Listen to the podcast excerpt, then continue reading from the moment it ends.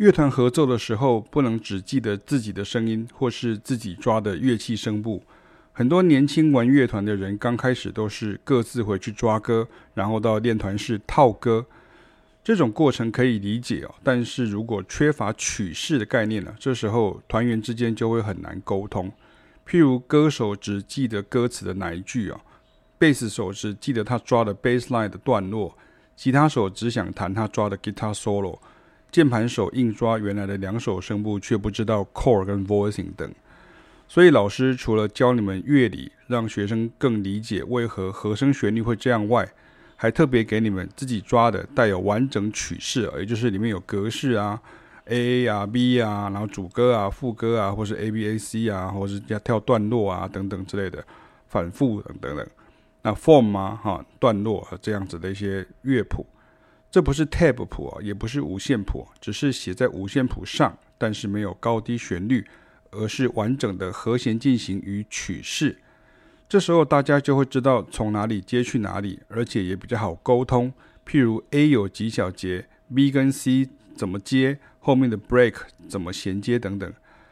所以这不是会不会看五线谱的问题，而是对于格式了不了解的问题。在乐团合奏上是绝对需要的。不能靠耳朵强记，或是只记得自己的声部，这样就无法跟别人一起合奏练习，老师也无法带团了。我觉得关键问题在于要知道曲子有格式这件事啊。很多 groove 音乐的乐手也是记同样的句子或者是段落反复几次，然后要从哪里接到哪里，或者跳到哪里。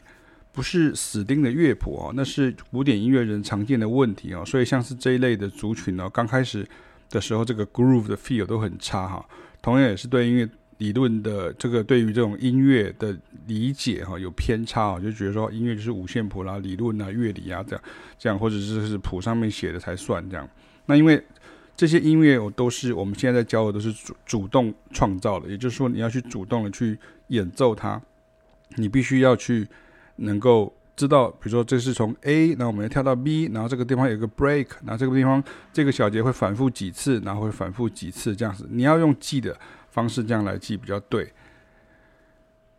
但是如果是像我们的这些人的同学呢，就是有些班上的同学，他就如果没有确实知道音乐的进行，然后如果只是认为说他们只是一个 leak 或是一个 pattern 而已，那如果没有办法有很好的记忆跟耳力哦。那至少老师刚开始写给你们的这个格式谱，可以让乐团合奏顺利进行下去才是啊。这也是我几乎不回应粉丝页网友读者的私讯或是回复的原因，因为他们看到的都只是文章中的讲义或者是结论啊，实际要操作的时候可能问题更大，或是理解有误差，就变成老师讲的鸡同鸭讲的状况啊。如果不是我的学生的话，你光是在网络上你来我往，哦用文字沟通哦，根本是无法解决问题的。